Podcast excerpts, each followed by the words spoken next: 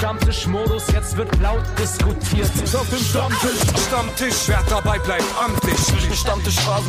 Denn heute brechen sie noch Stammtisch verholen. Ich heule mich an meinem Stammtisch aus. Moin und herzlich willkommen zu einer neuen Folge Backspin Stammtisch. Mein Name ist Nico Backspin, bei mir ist Kevin. Ähm, wie geht's dir? Äh, ein bisschen müde, ich habe sehr schlecht geschlafen. Kennst du das, wenn so, wenn, wenn die Augen noch brennen nach, nach dem Schlafen und du so und dich richtig schlapp fühlst und der erste Kaffee mehr Schaden anrichtet, als, als er gut tut? nee, äh, weil ich kein Kaffee trinke, aber ähm, das andere, dass ich, ich, ich bin auch schon oft genug mal aufgewacht und die Hälfte Gesichts, der Gesicht, des Gesichts war noch gelähmt und ich wusste nicht genau, woran es gelegen hat. Mhm. So ungefähr wird sich wahrscheinlich anfühlen. Das ist wie so 70 Liter V-Power auf so einen Motor, der gar nicht mit um kann. Das ist okay, also, alles klar. Dann verstehe ich, worum es geht. Aber das heißt ja, du bist ähm, tief im Inneren äh, ist quasi der, der Motor geölt und du bist vollgetankt. Das heißt, du bist bereit für eine gute Folge. Ja. Ähm, ich, ich bin mal gespannt drauf, was das heute wird, denn ich selber habe ähm, doch den Sonntag recht lange noch gearbeitet, während ich Football geguckt habe. Und die New York Giants haben den ersten Saisonsieg geholt. Ich konnte damit nicht so ganz umgehen. Äh, aber ansonsten habe ich, und das muss man ja ehrlicherweise mal sagen, hey Anni, wir haben eben hier noch vorher ein Meeting gehabt, äh, das Team auch recht lange aufgehalten mit äh, den Recherchen und dem, dem, dem ganzen Wahnsinn rund um diese Folge. Denn wenn wir hier Montagmorgen aufzeichnen wollen, kann das manchmal schon dazu führen, dass man noch recht lange am Sonntag damit beschäftigt ist. Deswegen vielen Dank ans Team dafür. Ähm, aber Anni, die ihr vielleicht auch kennt, weil wir auch in der äh, Black Lives Matter Diskussion ja schon sie auch mal hier im Podcast hatten, ähm, hat ähm, die Woche mal mit einer These um sich geschmissen, die ich ganz interessant fand. Über die wollen wir nachher mal reden, mhm. ähm, die auf jeden Fall noch mal ein äh, bisschen weiter über die Rap-Grenzen hinausgeht. Insofern wird es eine sehr vielseitige Folge heute. Ähm, Im Feedback zur letzten Woche und zur letzten These, äh, zur letzten Woche eigentlich, das war gar nicht die These, ähm, sind wir aber tief in den Untergrund gekommen und haben auch viel Respekt von den Echten erhalten, ne? Oder? Was, was hast du so als oh, Feedback, du, Feedback du, gesehen? du spielst auf das Feedback zu, zu, zu deinem Zitat zu 8.4 Reeperbahn Karim und äh, BOZ an, wo du gesagt hast, dass die drei immer noch stark underrated sind äh, für das, was sie machen. Ähm, ja, und da haben wir auf jeden Fall so aus dem ich glaube, Hamburger, aber auch Berliner Untergrund den einen oder anderen äh, Kommentar geerntet. Mir fällt da so direkt DJ Da Wizard ein, der sich gemeldet hat bei uns, der zum, unter anderem mit äh, Swiss und die anderen unterwegs ist. Ähm, oder Boogie auch, MC Boogie, der gute alte Rapper, äh, Veteran, hat sich bei uns gemeldet äh, und hat gesagt, dass Achti, äh, Karim und BOZ Hamburgs Hip-Hop-Kings sind. Das Beste ist daran, die Echten wissen Bescheid.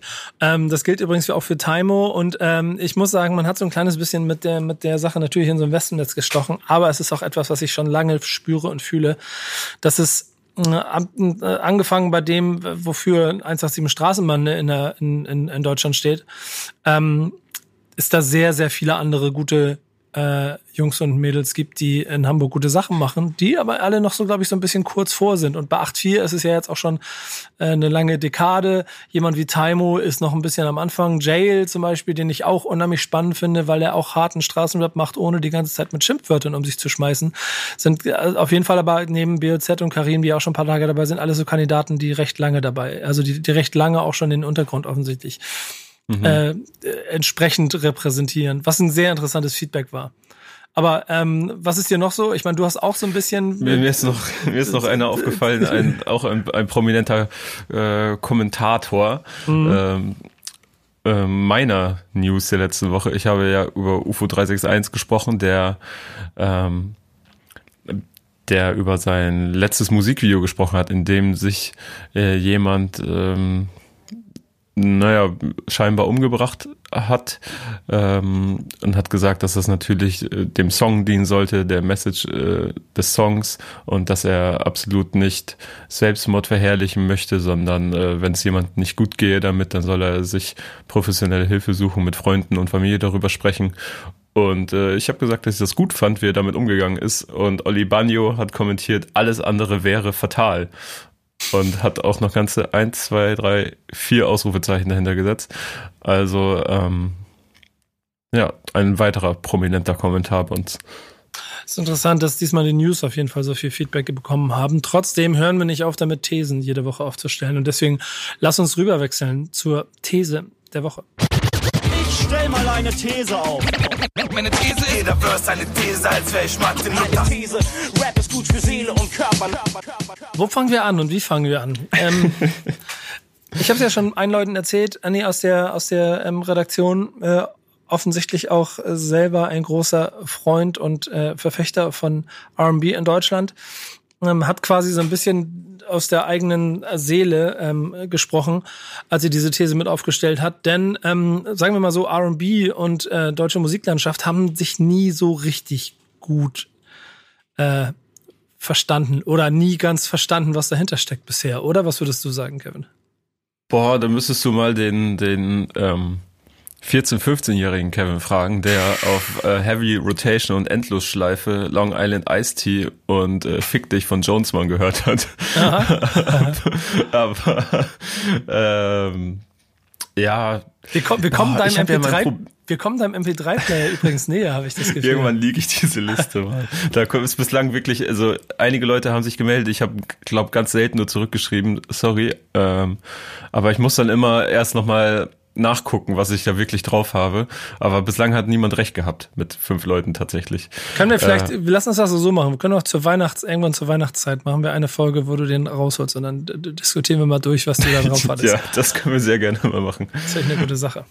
Ähm, Ach ja, ich hatte ja sowieso so ein bisschen meine Probleme mit der These. Muss aber auch sagen, äh, vor zehn Jahren hätte ich das wahrscheinlich anders gesehen. Haben wir die These jetzt überhaupt schon gedroppt? Nee, das würde ich jetzt machen. Ähm, okay. Soll ich das mal machen? Ich, ja, ich, hau, ich hau sie einfach mal raus, damit wir eine Diskussionsgrundlage halten. Ähm, deutscher RB hat noch nie funktioniert. So. So, und jetzt, nämlich. Jetzt kommen Leute und sagen, aber was ist mit Xavier Naidoo? Mhm. Über den rede ich nicht.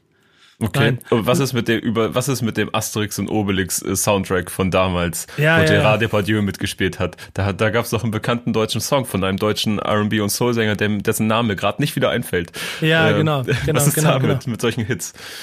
Ich glaube, das ist bis heute das Problem. Und da, da habe ich so eine, eine, eine Grundtheorie ähm, zur deutschen Musiklandschaft. Aber ich glaube, bevor man die ausholt, muss man vielleicht mal kurz ein bisschen zusammenfassen, was sich eigentlich als deutscher RB äh, definiert. Ähm, vielleicht mal grundsätzlich ist R&B die Kurzform von Rhythm and Blues ähm, und hat seinen Ursprung irgendwo schon mitten im 20. Jahrhundert und ist als ähm, Musik, weil jetzt jetzt wird's ein bisschen bisschen bisschen schwierig, weil ich ich ich habe das Gefühl, dass diese dass diese Definition von R&B sich auch über die Jahre vielleicht auch immer mal ein kleines bisschen verändert hat. Mhm. So oder so Musik von und für Afroamerikaner ähm, ist die Basis von sehr sehr viel, was wir heute lieben und hören. Ähm, aber glaube ich, bis heute in Deutschland nie ganz klar, was da eigentlich dazu gehört und was nicht. Wann ist es Pop, wann ist es eventuell ähm, Soul, wann ist es Rap, Sprechgesang?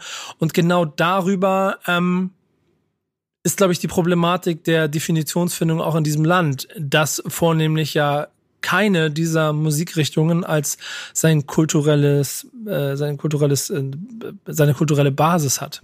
Mhm. Und ich glaube, die macht es grundsätzlich schwieriger, R&B in Deutschland ähm, zu platzieren und auch zu vergrößern. Denn der äh, Schlager ist so weit weg von Rhythm and Blues entfernt, wie ich von Schlager. Mir fällt mhm. gerade kein anderer guter Vergleich ein. Ähm, aber Popmusik und alles, was auf äh, 1 und 3 oder 2 und 4 geklatscht werden kann, funktioniert hier schon besser und einfacher.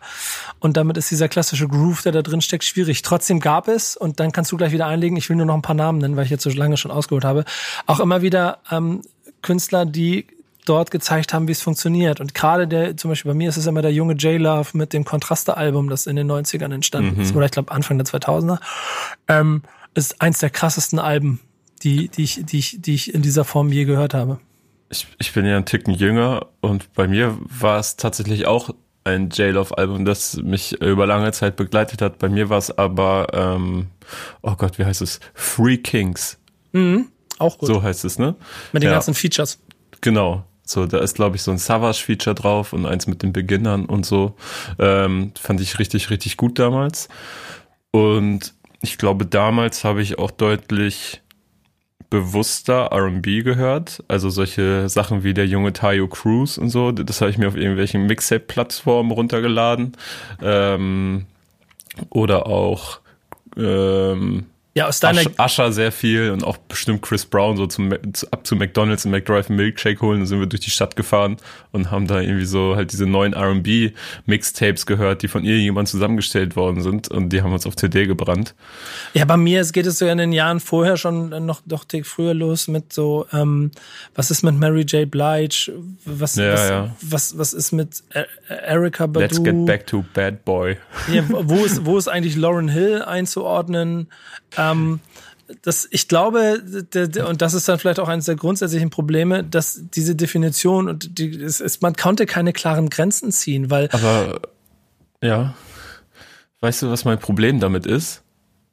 Ich ja? glaube, dieses klare Grenzen ziehen. Also ich habe das Gefühl, es dreht sich halt seit Ewigkeiten im Kreis und ist halt so eine komische Musikjournalismus-Bubble-Diskussion, die sonst niemanden juckt. Und ähm, auch in den letzten Jahren hier in Deutschland diese Diskussion, ist das noch Rap oder ist das Pop?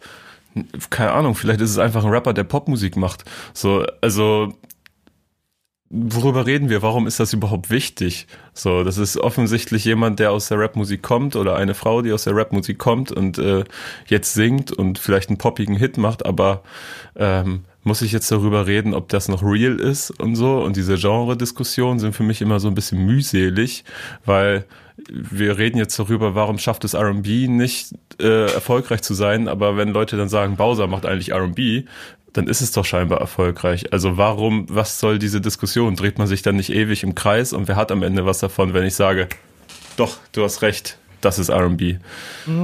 Hatte ich ein klares Gegenargument, weil man nicht unterschätzen darf, dass Musik und bestimmte Genres ja auch eine klare ähm, äh, Identifikationsbasis mhm. gesellschaftlich waren. Und ähm, RB ist ohne Zweifel ähm, afroamerikanischer Kultur zuzuordnen und damit dann auch in der Zeit, wo es als ähm, Musikform sich etabliert hat, ja auch in einer Rassenunterdrückungssituation mhm. ein gewisses Stolz- und Identifikationspotenzial ähm, hat, das wahrscheinlich und da sind wir wieder bei dem Punkt, dass wir beide dann wahrscheinlich gar nicht an einem bestimmten Punkt gar nicht so viel drüber sagen könnten. Aber ähm, bis heute bestimmt, wenn man ähm, aus voller Brust das sagt, dass man RB-Musik macht oder es machen möchte, dass da auch mehr dazu gehört, als ich mache ein bisschen Mucke und am Ende hoffe ich, dass die erfolgreich ist. Sondern da gibt mhm. es auch immer eine sehr große Identifikationsbasis. Das hast du eigentlich auch vielen Künstlern angemerkt, die man äh, über die Jahre kennengelernt hat. Und geht, ich meine mal ehrlicherweise zum Beispiel selbst ein, selbst ein, ähm, oder nicht selbst, äh, ein Manuelsen, der über Jahre äh, diesen Switch zwischen Rap und R&B, mal war er Rapper, mal war R&B-Künstler, ja im Prinzip äh, künstlerisch so gut gemacht hat wie kaum ein anderer zuvor mhm. in Deutschland, hat immer zu kämpfen gehabt mit Akzeptanz und mit ähm, mit, mit Erfolgen, die er mit dieser dann zweifelsohne doch guten Musik machen wollte. Und man wusste nie genau, woran es liegt. Ob es äh, am Song, an der Qualität der Kunst oder doch an anderen Begleiterscheinungen gibt, die, die dann wahrscheinlich immer wegignoriert wurden, ob vielleicht dann doch seine Hautfarbe, seine Herkunft irgendwo ein Problem sind, mhm. weil das, weil das in einem, in einem Land, wo Schlager groß ist, halt nicht funktioniert. Und ich glaube, das ist bis heute immer ein Kampf, der getragen wird. Wenn du dann auf der anderen Seite siehst, dass Cassandra Steen als Teil von Glashaus mit Moses Pelham und Thomas Haas ähm, deutschlandweiten Erfolg hat, dann hörst du da drin aber auch eine sehr seichte Reform. Trotzdem wird sie bestimmt, das weiß ich nicht genau, aber sich äh, als R&B-Künstlerin sehen. Die Musik, die sie machen, hat aber dann vielleicht weniger mit dem zu tun, wo es seinen Ursprung mhm. hat. Und ich glaube, das ist so ein bisschen diese, dieser Konflikt, der mehr um Identifikation geht, als darum, dass äh, es ein vernünftiges äh, CD-Genre äh, im Plattenregal gibt. Ja, fühle ich, fühle ich absolut. Ähm, ist natürlich etwas, was man zu Rap im ganz allgemeinen generell auch sagen kann. Ne? Also es ist ein, dass es eine schwarze Musikform ist und ähm, das sollte diesen geschichtlichen Aspekt sollte man immer betrachten, meiner Meinung nach, ja, kulturellen Aspekt. Ja, ja, aber du, du hast du hast ja selber quasi so ein bisschen ihn ähm, eben ähm, ähm, zu, zu, einem, zu einer Diskussion gemacht und haben gesagt, eigentlich ist diese Diskussion mhm. ja auch müßig. Und den Punkt kann ich ja auch so ein bisschen nachvollziehen, weil am Ende geht es um Musik und wenn die gut ist, muss man sich vielleicht nicht in kleinen Grenzen denken. Aber ähm, man darf ja nicht vergessen, dass Rap zum Beispiel viel mehr quasi den Kampf um die eigene Identifikation wahrscheinlich geführt hat, als es mhm. R&B-Künstler machen konnten, weil es auch nie, ähm, ähm, weil es auch nie äh, wirklich ein, ein, eine große Akzeptanz in der breiten Masse gegeben hat. Die haben wir mittlerweile und die ähm, ist ebenso, glaube ich, ein Kampf bis heute. Aber mhm. sie führt ja dazu, dass Rap-Künstler oder Künstler, die aus dem Rap herauskommen, mittlerweile Pop-Hits machen. Und da sind wir wieder bei denen, die du vorhin genannt hast. Ähm, äh, Apache hast du, glaube ich, äh, kurz angedeutet. Bowser ist auch so ein Kandidat. Und jetzt müsste man für sich selber mal die Definition finden, ist das dann eigentlich R&B, ist das Rap oder ist das Pop? Mhm. Genau, aber darum ging's mir. Ne? Also es ging mir gar nicht darum, irgendjemanden irgendetwas abzusprechen und vor allen Dingen auch die Kämpfe um, um die eigene Kunst vor allem nicht so. Also das ist mir sehr bewusst. Das sieht man ja auch an sehr vielen prominenten Beispielen hier in Deutschland, wie sich über die letzten Jahre hinweg äh, KünstlerInnen wie Jonesmann, Mo Phoenix, Rola, ähm, es gibt bestimmt noch mehr, die darüber gesprochen haben. Manuelsen, den du eben angesprochen hast, immer wieder dafür stark gemacht haben, dass sie ähm, R&B und eben auch Gesang machen und dass sie, ähm, dass sie irgendwie mehr Respekt für ihre Kunst einfordern, was eben in diesem Kartoffelschlagerland irgendwie nicht möglich zu sein scheint. Ähm, aber also das verstehe ich. Ich verstehe diese Kämpfe. Was ich nicht unbedingt verstehe, ist so dieses unbedingte Definieren wollen. Dieses so, was macht Bowser denn jetzt eigentlich? Was macht Apache denn jetzt eigentlich? So, aber das ist mit der gleichen. einfach dabei belassen. Ja, aber das ist ehrlicherweise, glaube ich, weil die Diskussion wird ja von innen und nicht von außen geführt. Und das hängt mhm. mit der, das, da ist die gleiche Basis, die Identifikationsgefühl.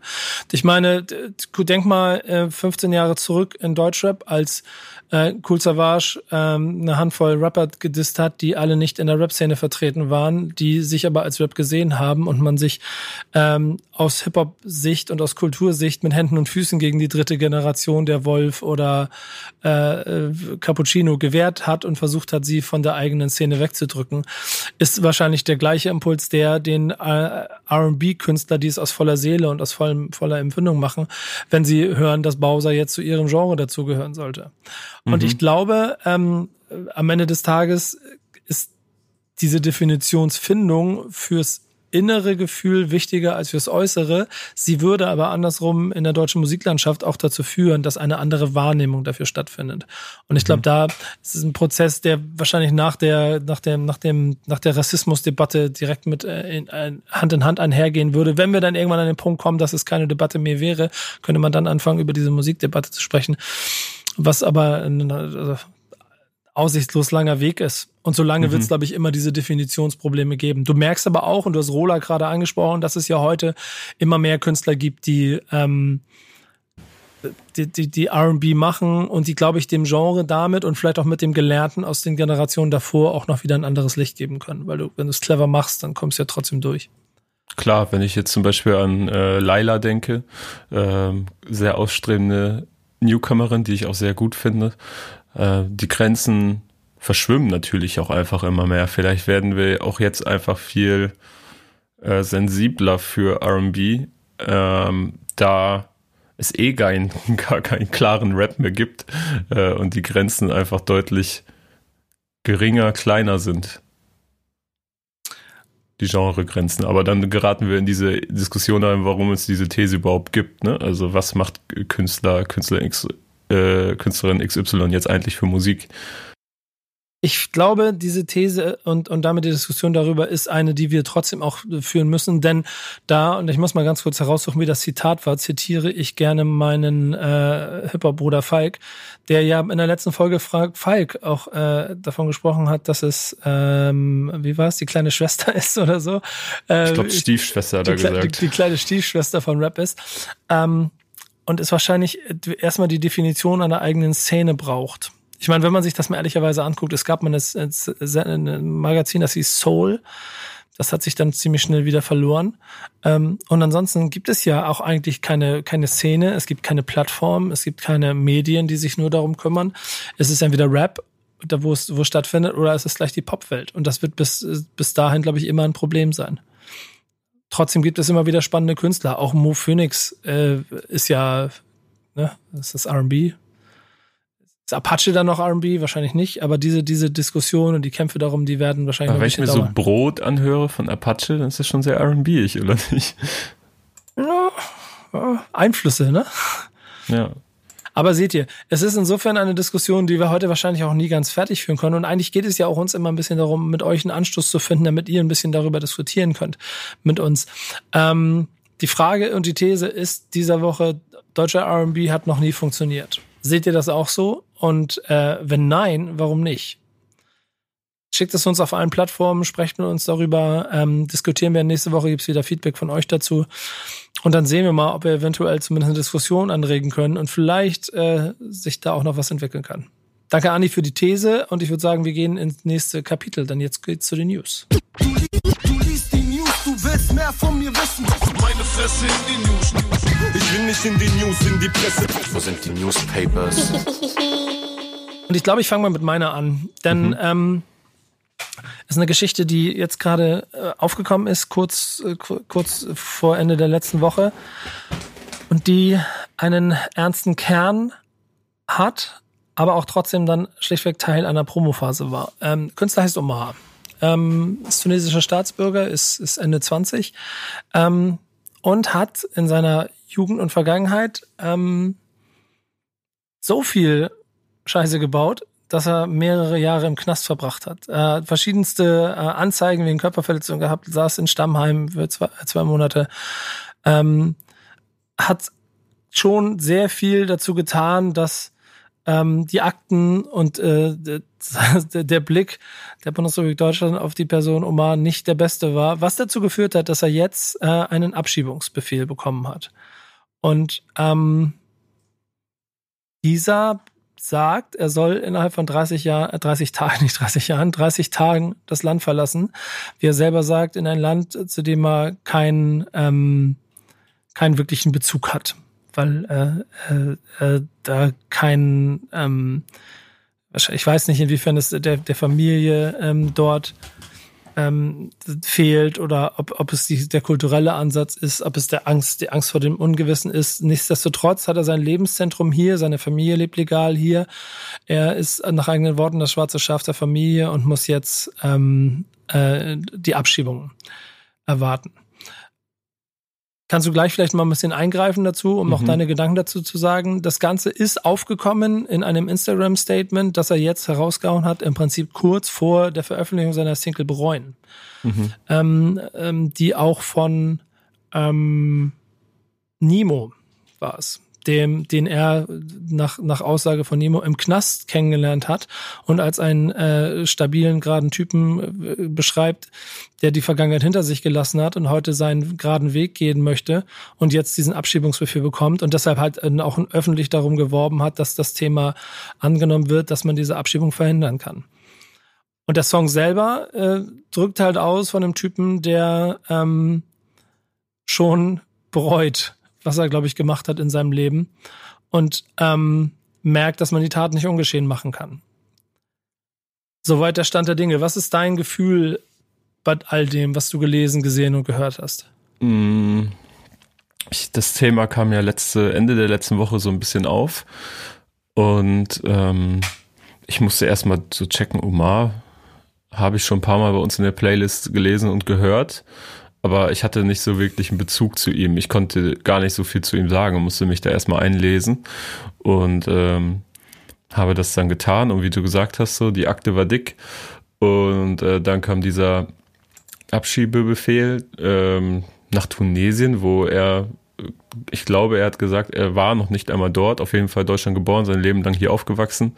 Ähm, und vor vier Jahren dann, äh, das hast du, glaube ich, gerade nicht äh, erwähnt, den, den, den geraden Weg begonnen zu gehen, sozusagen. Ja, ähm, genau. Sich auf die Musik fokussiert, eben nicht mehr auf seine Strafakte, ähm, sondern hat versucht, legal Geld zu verdienen und ähm, konnte sich scheinbar jetzt auch fokussieren auf jeden Fall auf die Musik, denn es hat für einen Major-Label-Deal gereicht. Ähm, also ich weiß nicht, wie, wie sehr man sich noch mit so einem äh, durchschnittlichen Major Deal im Jahr 2020 so die Taschen voll macht. Ähm, aber selbst wenn, wenn es ein, sagen wir mal, Rapper als Arbeitnehmer ähm, ist und er da äh, seine Fixkosten und alles Mögliche bezahlen kann, dann ist es ja schon mal ein sehr, sehr guter Ansatz, um legal Geld zu verdienen in Deutschland. Und die neue Single Bereuen war so das erste musikalische Lebenszeichen, was ich mir wirklich sehr bewusst und mehrfach auch von ihm angehört habe.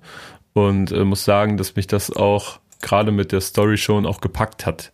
Also das ist schon, der ist schon äh, nicht untalentiert.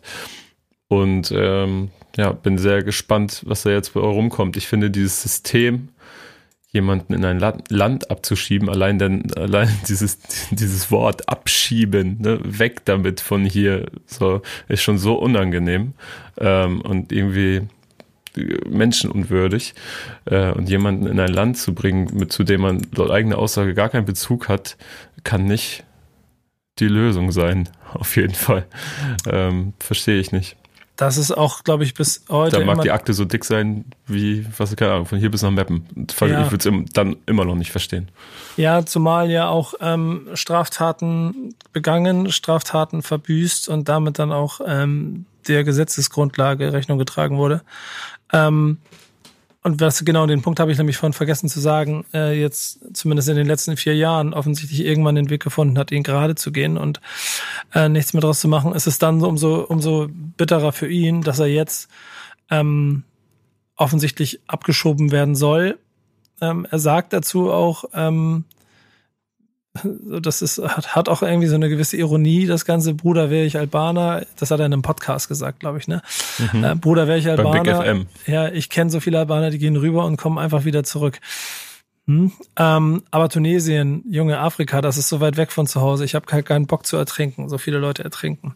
Du spürst also richtig die Angst davor, dass ähm, er damit wirklich ähm, also die Konsequenz wäre, dass er sein komplettes Leben, er ist hier gebo also geboren nicht, mhm. aber hier aufgewachsen, spricht die Sprache, wie Nimo sagt, er, ähm, er, er denkt auf Deutsch, also scheint hier offensichtlich auch dann auch mit vielen Hindernissen irgendwann angekommen zu sein, ist aber jetzt von der Abschiebung bedroht. Und da ist, glaube ich, dann auch diese große ähm, Problematik in dieser Politik. Ich habe eine, eine längere Arte-Tracks-Reportage darüber gemacht, wo ich mhm. ähm, und das könnte ich auch empfehlen, dass ihr euch das vielleicht da parallel nochmal anguckt, wo ich AK außer Kontrolle, Hassan Akush von vier Blocks zum Beispiel, aber auch ähm, Sugar MMFK getroffen habe und mit denen über Abschiebung gesprochen habe. Und ich glaube, der, der Haken in diesem System liegt auf jeden Fall in der Problematik aus natürliches Kriminalität und ähm, Straftaten im großen Maß und kontinuierlich begehen, wie es offensichtlich auch bei Omar der Fall war,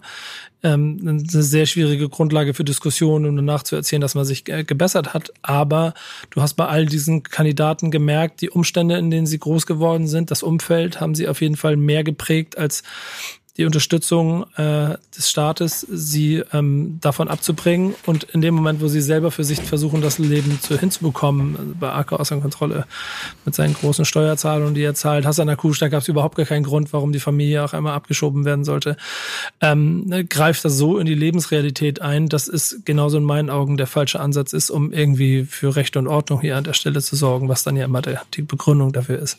Mhm. Ja, keine Ahnung, also das ist ja jetzt auch nicht das erste Mal, dass wir ähm, auch innerhalb der deutschen Rap-Szene jetzt so eine News zu hören bekommen. Und ähm, das lässt ja nur darauf schließen, äh, wie häufig das äh, generell passiert, alltäglich in Deutschland. Also lässt ja nur vermuten, wollte ich sagen. Ja, genau. Ähm, genau. Das ist ein trauriges Schicksal, wo sich, glaube ich, niemand äh, von uns beiden auch nur ansatzweise reindenken kann.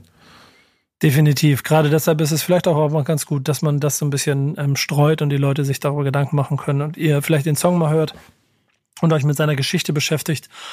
Und ähm, ja, viel mehr kann man in dieser Sekunde im Moment auch nicht machen, außer ihm Glück wünschen, dass er ähm, seinen Weg gehen kann und ähm, vielleicht der Einspruch auch rechtens ist, damit er den offiziellen ähm, Instanzen da quasi entgegengehen kann, um seine Planung und den ja offensichtlich richtigen Weg, den er gerade eingeschlagen hat, auch fortführen kann. Ähm, ja. bei deiner News wird's jetzt, also es ist schon ein bisschen beklemmend gerade und ehrlicherweise wird's bei deiner News jetzt nicht unbedingt fröhlicher, ne? Ja. Ähm, am 10. Oktober war wie jedes Jahr der World Mental Health Day, äh, zu Deutsch der Welttag der psychischen Gesundheit. Und ein bekannter amerikanischer Rapper namens Juice World, äh, was wir wahrscheinlich alle im letzten Jahr mitbekommen haben, ist äh, wurde ist ja gestorben an einer Überdosis äh, von Medikamenten an einem Flughafen ähm, und hatte sein Leben lang mit mit äh, Depressionen und psychischen äh, Problemen zu kämpfen. Und äh, kurz vor seinem Todestag, der sich am 8. Dezember dieses Jahr zum ersten Mal jährt, ähm, hat seine Mutter nun an besagten World Mental Health Day ähm, einen Brief veröffentlicht und setzt sich so für die Enttabuisierung von psychischen Problemen ein und ähm, berichtet im Grunde ein wenig von ihrem Zusammenleben mit äh, Juice World als äh, ihrem Sohn, ähm, wie er schon in der Schule als sehr talentiert galt, aber mit dem Kopf immer nur bei der Musik war, weil das war, ein, das war sein Ventil für sich und seine Gedanken. Und ähm, irgendwann hat er sich dann dazu, hat er sich so quasi durchgesetzt und hat sich ein Jahr lang nur auf seine äh, Musik konzentriert nach der Schule und seine Mutter hat das unterstützt und äh, in der Zeit hatten die sehr, sehr viele Diskussionen über seine Probleme mit, äh, mit Sucht, Ängsten und eben Depressionen. Und ähm, sie hat irgendwann festgestellt, dass es, dass es nichts bringt, ihn, ihn dafür zu verurteilen, für sein Verhalten, irgendwie wütend oder so auf ihn zu sein oder enttäuscht zu sein, weil er da schlichtweg nichts für kann, weil es eine eine Krankheit ist. Das sind keine, das ist, sind keine bösen Gedanken oder so, sondern eine Krankheit. Und sie hat da als Mutter ähm, sehr früh angefangen, ihn irgendwie zu mh, ermutigen und ihn zu unterstützen und war dann später auch ein Team, äh, also Mitglied seines Teams, als es dann losging so richtig mit der Musik. Ähm, und hat nun eine Plattform gegründet, die äh, Live Free 999 elternhilfe.org äh, heißt. Und äh, dort können sich Eltern zusammentun, um eben äh, die Probleme ihrer Söhne und Töchter zu besprechen. Schwieriges. Das ist ein, ein ja. schönes Zeichen auf jeden Fall, von, äh, weil es auch eben sehr viel Aufmerksamkeit gibt, wenn da ein prominenter Name involviert ist. Ja, und es ist insgesamt so ein schwieriges Thema, denn ähm, weißt du, ich, ich selber habe hab nie in meinem Leben ähm, zu Drogen gegriffen, was in vielen Punkten in meinen Augen immer ein Multiplikator von Emotionen ist. Und gerade wenn du offensichtlich in einer Emotionsstimmung bist, die eher andere Hilfe braucht als die von Substanzen, ähm, hat, hat gerade die jüngste Rap-Vergangenheit gezeigt, was für ein ekelhafter Multiplikator das ist, um dann so schreckliche Ereignisse wie einen jungen Rapper-Tod nach dem anderen daraus produzieren zu lassen. Und ähm, so eine Mama dann ja im Zweifel eine hohe Verzweiflung in sich trägt, dass sie quasi ihren Sohn nicht retten kann, aber jetzt zumindest vielleicht in der Lage ist, der Nachwelt damit irgendwas mit auf den Weg zu geben, damit da daraus etwas Gutes entsteht. Und trotzdem ähm, ich mir ziemlich sicher bin, dass bei ich will keine Zahlen aufrufen, aber bei einem bei einer guten Anteil der Leute, die ihm gefolgt sind, der reine Konsum und dass der Lifestyle, der vordergründig produziert und projiziert wurde, ja ebenso genauso geholfen hat, ihr eigenes Leben und die eigenen Probleme und vielleicht auch die eigenen mentalen Schwächen zu, über, zu überdecken. So ist es ein Teufelskreis, der nicht wirklich aufgebrochen werden kann, wenn nicht maßgeblich und präventiv vorgegangen wird. Also ich, ich finde es ein schwieriges Thema. Ja, aber ja, natürlich ist es ein äh, schwieriges Thema. Kein Aber. Was äh, jedoch dennoch irgendwie ein gutes Zeichen ist, dass es immer normaler wird, sage ich mal, auch in unserem Genre, was sich ja sehr über eine starke Männlichkeit definiert und man ist immer der härteste und man ist äh, auf der Straße und man macht seine Dinge und so weiter und man hat eigentlich immer nur das Geld im Fokus. Ähm, dass es immer normaler wird, offen auch über solche Gedanken zu sprechen, über psychische Unstabilitäten, über ähm, Probleme, die man mit sich selbst hat. Ähm, das fließt ja immer häufiger in Musik ein, auch sei es nur mal eine eine kleine Zeile von, selbst bei jemanden wie Luciano, wenn da mal ein, nur, auch nur eine Zeile kaputt ist, äh, kaputt sage ich schon, dazwischen ist, wo er sagt, Kopf ist kaputt, ähm, dann und er das dann mal weiter ausholt, in, in Podcast hat er mal darüber gesprochen, wie er damit äh, zu kämpfen hatte mit Psychosen und, und Depressionen, dann, dann macht das etwas mit ein und das sollte viel häufiger thematisiert werden, sei es in Songs oder eben in Interviews, äh, in dem man dann so auf Kleinigkeiten wie eine kleine vermeintlich nichtssagende Zeile eingeht. Äh, da wären wir bei einer These von vor ein paar Wochen. Rapper sollten ihre Profile schärfen, indem sie äh, Interviews geben. Ähm, das, das würde sehr viel dazu beitragen, denke ich, wenn man da einfach offener drüber sprechen würde. Aber da sehe ich uns rein künstlerisch zumindest auf einem guten Weg. Es ist insgesamt ja auch so, dass es, wie du schon gesagt hast, ein Thema ist, das ähm, nicht ähm, zu unterschätzen ist, weil ich glaube, die, die Frage nach der mentalen Gesundheit und damit dann auch vielleicht die Instabilität, die fürs eigene Leben da drin entstehen kann, wenn man nicht in sich gefestigt ist, äh, ja nicht nur äh, jemanden betrifft, der eventuell jetzt äh, ganz mhm. offensichtlich ein Problem damit hat, sondern auch in vielen Zwischentönen Leute treffen kann. Und ähm, es gibt zum Beispiel auch gerade zwei Formate, es sind zwei Podcast-Formate, die ich da ganz interessant finde, die man auf jeden Fall mal er er erwähnen sollte in diesem Zusammenhang, die sich ja genau diesen Themen annehmen und quasi A, die Gefahr und die Problematik darin äh, definieren und auf der anderen Seite, glaube ich, aber auch sowas wie Ratgeber und Hilfestellung geben können, wenn man selber davon betroffen ist.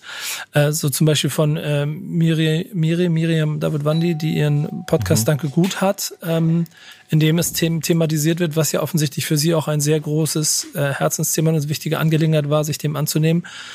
Ähm, kann man, glaube ich, äh, auf allen Plattformen auch hören. Und auf der anderen Seite, und das ist ähm, vielleicht auch ganz interessant aus dem Vivo Con Aqua Umfeld. Janet Braun heißt sie, ihr Podcast heißt Sensitiv Erfolgreich und da gibt es gerade äh, eine Folge mit Falk Schacht. Ähm, mhm. Sie kümmert sich da hauptsächlich um eben Männer, der Mann, der beides kann, der sensitiv ist und erfolgreich ist und eben ähm, die, die männliche Seite dieser mentalen Gesundheit und die gesellschaftlichen Herausforderungen ähm, be betrachtet. Und beides mhm. zusammen gibt, glaube ich, einen sehr interessanten Eindruck. Ähm, und vielleicht für den einen oder anderen auch eine Hilfestellung. Wollte ich nur mal kurz hier mit angebracht haben, weil ich das beides sehr spannende äh, Formate finde. Sehr schön. Den zweiten kannte ich noch gar nicht. Den habe ich, äh, ich glaube, ich habe das bei Falk kurz in der Story gesehen, dass er da war und habe mich schon gefragt, was das für ein Podcast war. Ja. Aber wie das dann halt so ist bei Social Media, zwei Nanosekunden später ist man gedanklich schon wieder ganz woanders, weil man leckeres Essen irgendwo gesehen hat. aber, ja, genau. Aber, aber ähm, gerade wenn das Thema euch wichtig ist und euch damit beschäftigen wollt, ähm, folgt der Mama von Juice World und hört zwei Podcasts, dann haben wir vielleicht zumindest einen kleinen Ansatz mitgeben können. Ähm, wie kommen wir jetzt rüber zu den Releases? Denn es ist ganz interessant. Ähm, ja, kommen wir gleich zu. Äh, Releases der Woche voller Tatendrang und plane das Release. Warte, das Release, ja. Bro, ich hab kurz das Release geplant. Bei mir läuft so sehr, das nächste Release wird R&B. Leg mal los. Ähm, denn äh, ich merke, wir müssen, wir, äh, für die Dramaturgie ist es wichtig, dass du deinen zuerst nennst. ähm, ja, ich habe, ich mein Release der Woche ähm, kommt von Disaster. Äh, die Single heißt Sick äh, und featured Desert, den ich vorher nicht kannte. Und ich kann ein bisschen was zu dieser Single erzählen. Ich kann eine kleine Geschichte dazu erzählen. Ähm, das ist ja jetzt so die erste Single von Disaster seit, weiß ich gar nicht, seit ein paar Monaten. Und äh, er hat, glaube ich, viele mit diesem, mit diesem Sound überrascht. Ist ja sehr, schon trappig, so ein bisschen. Ähm, und Disaster kannte man in der Vergangenheit ja doch eher für ähm, man hat da auch so seine Major-Label-Verträge geschaut und äh, hat dann auch gesehen, okay, der, der möchte auch gerne große Hits ballern. Also Hits im Sinne von Radio. Radio wäre schon cool. Auch und ähm, und er wollte da auch gerne rein. Und jetzt ist es was komplett anderes, als man zuletzt von ihm gehört hat. Und ich glaube, da haben sich auch so ein paar Dinge geändert. Und äh, vor so ziemlich genau drei Monaten ähm, hat er mich mal angerufen und dann hat er gefragt, ob, ob er mich mal aus dem Büro abholen könnte. Und ich so, äh, ja, mach, keine Ahnung. Und dann ist er vorgefahren und ich dachte, es wird halt irgendwie so eine komische, er wollte mir Mucke zeigen, hat er gesagt. Und ich dachte, es wird dann irgendwie so eine komische Label-Sache, so eine Listening-Session. Manchmal kennt man das und dann wird man mit einem Auto abgeholt und dann sitzt man da mit drei PromoterInnen und äh, Disaster und es gibt ein paar nette Drinks irgendwie und äh, man hört dann das Album über die Albumlaut äh, über die Autolautsprecher und äh, sitzt dann da irgendwie unangenehm, weil man dann da allen zeigen muss, dass man die Musik gerade interessant findet und mit dem Kopf nickt und ganz angespannt zuhören, ist kein schönes Gefühl vor Leuten, die Musik zu machen, Musik zu hören. ähm, war aber anders so. Er hat mich einfach abgeholt und meinte so, ey Kevin, ich habe so ein bisschen rumprobiert, ich mache jetzt andere Mucke und ich würde gerne mal wissen, was du davon, was du davon hältst. Und dann hat er mir äh, neue Musik gezeigt und die, das unter anderem diesen Song. Und ich war richtig von den Socken, weil ähm, ich Disaster immer mal wieder gut fand, vor allem seine One-Takes und so mag ich richtig gerne. Ähm, die großen Singles waren dann meist doch nicht meins, ähm, aber das fand ich richtig, richtig gut, weil es auch etwas bedient hat, was ähm, was ich lange vermisst habe irgendwie, weil ich habe immer wieder das Problem, dass äh, das linke Rap-Musik, so nenne ich es jetzt einfach mal, was es das hier auch ist. Ne? Es geht hier um äh, Klassengesellschaften, um ähm, Klassismus, um Parallelen zwischen reichen Menschen und äh, Leuten auf der Straße, die irgendwie hasseln müssen. So äh, unter anderem die Zeile: Dein Chef hat ein Lambo und zahlt dir 8,50. Wer ist hier Gangster? Das ist die ist sehr im Gedächtnis geblieben bei vielen auch. Ähm, ich habe mich immer gefragt, warum kriegen es so wenige hin, dass es nicht klingt wie ein gerapptes Flugblatt, sondern einfach wie, wie deine Realität. Denn auch Disaster hat jetzt äh, äh, einen Alltag, der hier und da auch immer durchaus rau sein kann. Zumindest äh, kennt er ein paar Leute. Und das hört man hier ja auch. So, und warum kann man diese Ziele, die man hat, nicht hart formulieren und eben äh, auch diese Themen auf so einen Trap-Beat cool verpacken? Ich habe es nie verstanden, warum das nicht ging. Und jetzt äh, hat es gemacht und das äh, fand ich cool. Also warum das nicht einfach mal mit Aussagen so wirklich äh, verbinden? Und äh, ja, wir hatten einen guten Tag. Wir sind dann so durch Hamburg gefahren und hatten auch, äh, sind noch bei alten Freunden von ihm vorbeigeschaut, haben uns eine Feuerwehrstelle angeguckt. Das war richtig crazy. Das war wie so ein äh, äh, Ferientag, wo man sich die Feuerwehr mal anguckt. Es sind aber auch immer ganz schöne Situationen. Du hast es ja schon beschrieben, dass es auch manchmal ein bisschen schwierig ist, aber ich finde schon, man bekommt noch eine andere Emotionalität zum Song, wenn man ihn mit Künstlern hört, weil man, also, ähm, tiefer, finde ich, in den Song hineininterpretieren kann als ohne. Ähm, Komplett. Das habe ich, das, ich habe sehr schöne Situationen in meinem Leben da gehabt schon, die ich auch immer ähm, in Erinnerung behalten werde. So zum Glück in die Zukunft mit Materia äh, im, im, im Studio gehört oder auch bei, bei Cool Savage was glaube ich, tot oder lebendig oder so und ihm dann also direkt daneben zu sitzen, so das ist schon das ist schon schwierig, aber du, du merkst halt auch die eigene Verantwortung deiner eigenen Situation gegenüber. Mhm. Ähm, Finde ich aber auch einen sehr schönen Song und ich mag auch ehrlicherweise den Schritt, den er da musikalisch gegangen ist. Ich glaube, das steht ihm. Ähm, ich bin mal gespannt, wie sich das weiterentwickeln wird. Ähm, bei meinem Song, und das ist, deswegen wollte ich, dass du zuerst anfängst, ähm, ist bei der ganzen Schwere, die wir heute im Format haben, ähm, die ähm, wie, wie nennt man das? Die, die, die herrliche Form der Inkonsequenz äh, äh, voll, voll gegeben, denn äh, ich habe mir ausgesucht T.I. Featuring Little Baby äh, mit Pardon. Und das ist ein mhm. Song vom äh, neuen erschienenen Album vom T.I. Ehrlicherweise habe ich keine Ahnung, ob die Welt ein neues T.I.-Album braucht. Ich beantworte ähm, immer stellvertretend Nein. Die, für die Welt, genau. ja. äh, ich wollte es vorsichtig formulieren. Ähm, wahrscheinlich braucht kein Mensch ein neues T.I.-Album. Ähm, aber ich habe ja so ein Spleen den ich vielleicht schon ein paar Mal hier erzählt habe. Ich, ich nur kurz einmal zusammengefasst. Ich habe ja auf so einer Produktion in LA für zwei Wochen, das war irgendwann 2017, quasi meinen inneren Frieden mit neuem Scheiß aus den USA gemacht. Seitdem habe ich eine Playlist, die ich hüte wie ein, wie ein Augapfel und äh, die ich auch nicht in die Öffentlichkeit gebe, nur ganz ausgewählte Leute immer mal da reinlasse weil mir das äh, zu, zu intim ist, was ich mir dafür Mucke anhöre die ganze Zeit. Aber wenn man sie dann mal hört und sieht, dann die Leute immer ein bisschen, vor allem wenn sie mit mir im Auto unterwegs sind, Kevin, ich glaube, du hast das auch schon zwei, dreimal gehabt, mhm. recht fassungslos darüber sind, was für, also wahrscheinlich hoffentlich positiv fassungslos, was ich da für Mucke höre. Ähm, Und äh, da ist der amerikanische Sound ja schon äh, sehr oft geprägt ist von ähm, ähm, fehlender Substanz und einfach sinnlosem Ge äh, Gepose und mir das aber irgendwie auf amerikanischer Ebene mehr Entertainment-Freude macht als auf deutscher Ebene, wo ich da hart von genervt bin, habe ich diese Woche halt diesen Song ausgewählt. Der, es geht nur ums Protzen, es geht nur um die eigenen, äh, ums eigene Geld ähm, und äh, den Status und äh, die eigene Situation und ähm, ja, fühle mich fast schon schlecht, aber irgendwie war der Song trotzdem gut. Und ehrlicherweise, ich hatte so drei zur Auswahl und das muss man auch nochmal erzählen. Ähm, das ist, du siehst, wir machen ja so Recherchen hier vorher, genau genommen äh, dieses, dieses Mal ja Anni in der Redaktion sich lange mit uns auseinandergekämpft. Ich weiß gar nicht, ob sie will, dass ich es jetzt erzähle, aber die war, glaube ich, nicht so erfreut darüber, dass ich nach äh, durch die Recherche der Playlist am Ende Songs rausgesucht habe, die man auch wahrscheinlich früh hätte raussuchen können. Aber so es war belanglosen Song ja, einfach da Ja, genau. Aber ja es hatte mich voll gecatcht. Schön, dass du mir auch noch einen verpassen willst hier. Aber ähm, es, es hatte diese Belanglosigkeit hatte mich am Sonntagabend einfach gecatcht, weil ich einfach da saß und einfach nur, ja, kommt ganz gut rein. So, reicht. Und viel mehr gibt's über den Song eigentlich auch nicht zu sagen. Ab nächster Woche wieder Fundament. Ja, ich finde ich find T.I. ja seit geraumer Zeit peinlich.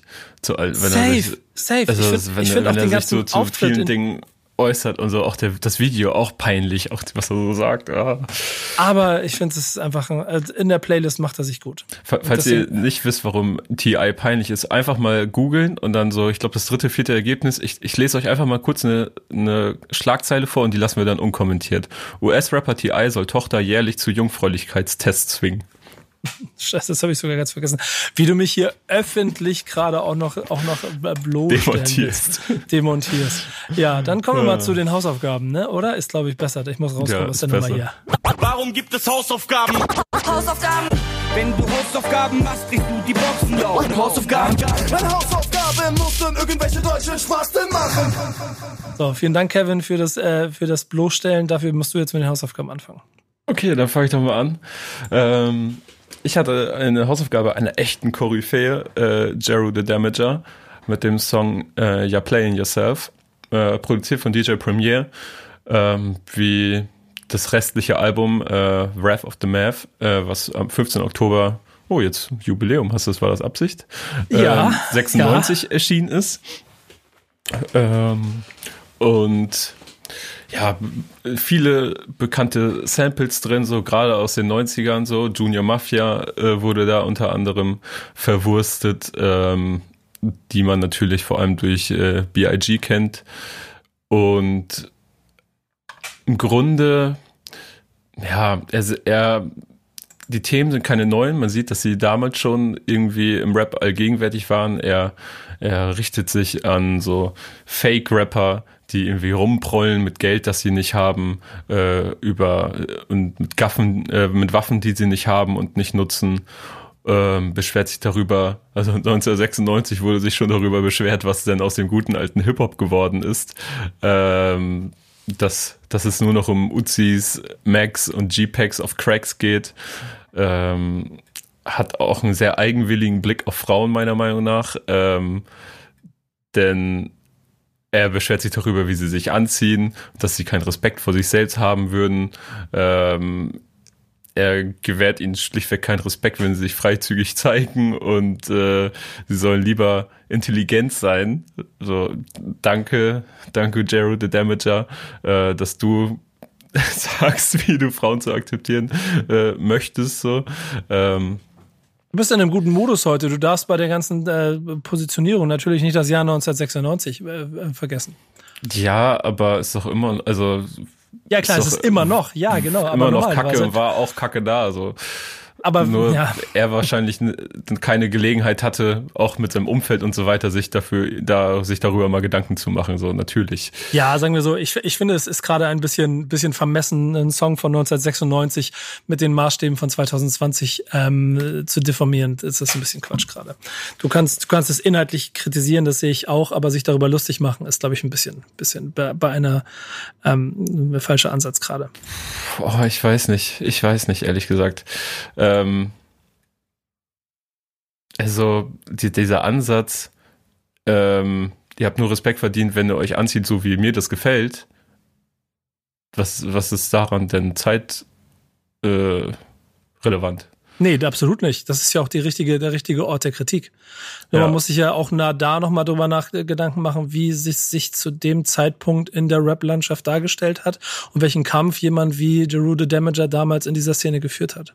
Ja, verstehe ich. Also, ne, also das habe ich ja auch gar nicht außer Acht gelassen dabei, aber dennoch ist das etwas, was mir so mit heutigem Blick darauf natürlich auffällt und was, wo ich dann denke, oh Gott, wie hängen geblieben, ich habe gar keine Lust mehr zu hören.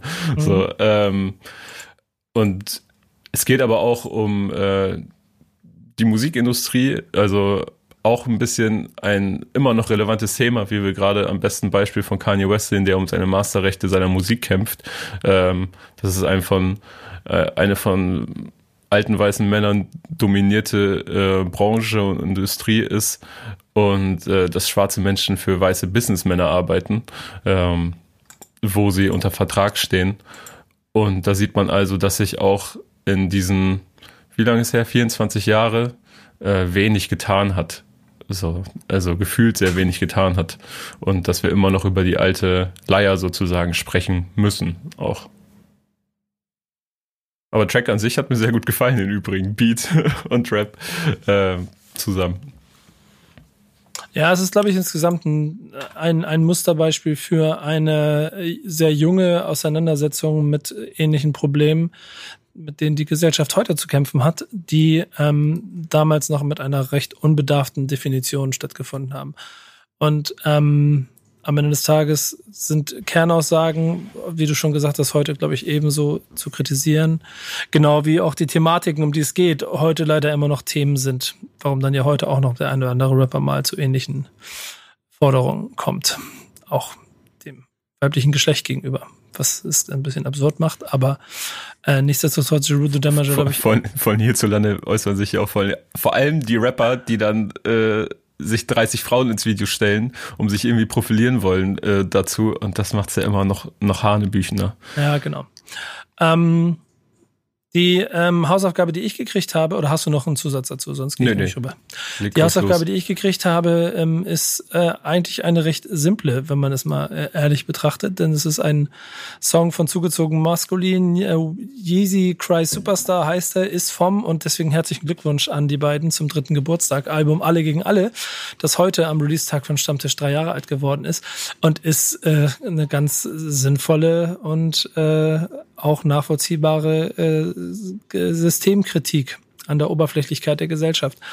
Was es, ähm, glaube ich, auch zu einem ganz guten, also ich finde ihn ein bisschen anstrengend, den Song, aber einem ganz guten und ganz äh, inhaltlich sinnvollen, aber auch stringenten Song äh, in der Vita von zugezogen maskulin macht. Denn am Ende des Tages stehen sie mit einer großen Portion Ironie und ähm, Zynik ja schon dafür, die, die Menschheit davor äh, darauf hinzuweisen, was sie falsch macht und dass sie sich gefälligst verbessern soll. Äh, mhm. Und genau das, äh, dafür schätze ich sie, das mag ich so, so gerne an, an ähm, zugezogen maskulin. Und ähm, ist dann für mich genauso ein wichtiges ähm, wie Korrektiv wie dann auch manchmal meine Freude an sinnlosen Songs. So, denn ich glaube, das Mittel bringt, bringt das dann wieder auf den Punkt. Ähm, sie, sie hätten meinen TI-Song nicht genommen ich, und ich glaube, TI wäre und, und äh, Jeru the Damager, mit dem wären sie, glaube ich, auch nur auf der Hälfte der Punkte eins gewesen. Mhm. Safe. Ja. Was ist dein Gefühl bei dem Song? Ähm, ein bisschen so wie deins, so ein typischer zugezogen maskulin Song so wichtig als Einordnung und ähm, äh, man kann immer wieder neu drüber schmunzeln, weil man immer mal wieder doch eine neue Zeile bei den beiden entdeckt, weil man noch damit beschäftigt war, über über die vorvorletzte Zeile irgendwie nachzudenken und zu schmunzeln. Ähm, haben auch einfach einen sehr guten Humor. Manchmal einfach ein bisschen anstrengend so. Jetzt ein bisschen, also man muss schon in der Laune sein für zugezogen maskulin, ich zumindest. Ja, aber das, äh, das bringt's gut auf den Punkt, ja, das stimmt. Stimmt. Und, das habe ich auch äh, beim Songhören gemerkt. Genau, und da macht es halt auch richtig Spaß, wenn man da äh, wieder Bock drauf hat. Aber ähm, ansonsten, ja, muss ich, ja, ich kann das nicht zu, zu jeder Zeit hören. Mal, mal kann es auch äh, belanglos zugehen. Im Hause Rühländer. Ja, bin gespannt, äh, was da mal Belangloses von dir demnächst kommt. Hausaufgabe für die nächste Woche. Suchen Sie einen belanglosen Song. Ähm, Ich habe äh, eine Hausaufgabe für dich ausgesucht, an der du sehr viel Schmerzen haben wirst. Da bin ich, da bin ich mir jetzt schon sicher. Ähm, sagt dir die Gruppe Delta Funky Homo Sapien etwas? Oh, nein. Viel Spaß. Der Song heißt Mr. Dabalina. Okay. Und ich wette, wenn du ihn hörst, dann kennst du ihn auch. Okay, ich, ich, ich schätze auch, also weil es häufig so ist, bislang bei Hausaufgaben. Ähm, du kennst meinen Song auf jeden Fall. Und ich weiß nicht, ob du das jetzt cool findest oder so richtig scheiße, dass du dich damit auseinandersetzen musst, weil ich nicht weiß, wie man den Song bewertet aus heutiger Sicht. Aber deswegen gebe ich sie dir auch mit. Es hat auch keinen triftigen Grund, kein Jubiläum oder sonst was. Ist mir heute Morgen, bin aufgewacht, hatte den Ohrwurm und dann dachte ich, okay, gebe ich Nico mit auf den Weg. Vielen Dank. Also miteinander wurden zusammengefasst in deiner recht äh, zwei von zehn Stimmung mit so viel Kaffee-Intos hörst du einen Song, den du richtig beschissen findest und dann sagst du... Ich habe ihn nicht gehört, ich hatte ihn einfach im Kopf und ich kann dir nicht sagen, warum. Es mhm. geht um zur Erinnerung von Ferris MC. Ich habe mich wie ein kleines Kind gefreut, weil ich auch ein kleines Kind war, wenn er auf Get the Clip kam bei Viva jedes Mal. Muss mal, ich muss mal überlegen. Kenne ich natürlich auch, aber. Das war ja schon ein großer Hit auch damals, ne? War das verschrien? War das schon Sellout? Oder war das. Stimmt, das ist so dieser, dieser, dieser, der, der, der ähm, äh, wie heißt das? Das ist auf dem Friedhof und so. Lässt der Karriere-Revue passieren und so, ne? Oder? Ich glaube, er geht so seine Biografie nochmal durch. Ich ja, weiß nicht, genau. ob das fiktiv ist äh, oder komplett biografisch. ja, damit kriegst du mit, damit kriegst mich ja im Prinzip immer erstmal. Mhm. Biografische Songs haben mich. Ähm, ich bin mal gespannt, obwohl ich ehrlicherweise sagen muss, es gibt nicht viele Ferris MC Songs, die ich wirklich ähm, gerne gehört habe auf Dauer. Auch wenn ich den Typen ähm, gerade für seine Zeit unheimlich spannend und wichtig fand immer. Aber da kann ich zum Beispiel auch das äh, Interview bei das Ding empfehlen, das ebenfalls in der ähnlichen Zeit rausgekommen ist, sehe ich gerade. Ähm, naja, gucken, wir, gucken wir mal nach. Ähm, danke dir äh, für die heutige Folge. Ähm, gebt uns Feedback, schreibt uns, ähm, was ihr von der These haltet, was ihr vielleicht zu den News zu sagen habt. Und dann sprechen wir uns nächste Woche wieder bei einer neuen Folge von Backspin Stammtisch. Wir beide wieder yes. in normaler Konstellation, oder? Ja, ja also ich oder, wüsste nicht, was uns aufhält. Oder bringst mal einen Gast mit oder so. Ach ja, vielleicht. Mal gucken. Mal gucken. Nächste Woche Stammtisch. Bis dahin macht's gut, Leute. Ciao. Ciao. Stammtischmodus, jetzt wird laut diskutiert. Auf dem Stammtisch, Stammtisch, wer dabei bleibt, amtlich. Stammtisch Phase. Denn heute brechen sie noch Stammtisch verholen. Ich heule mich an meinem Stammtisch aus. Backspin. Backspin. Backspin. Backspin.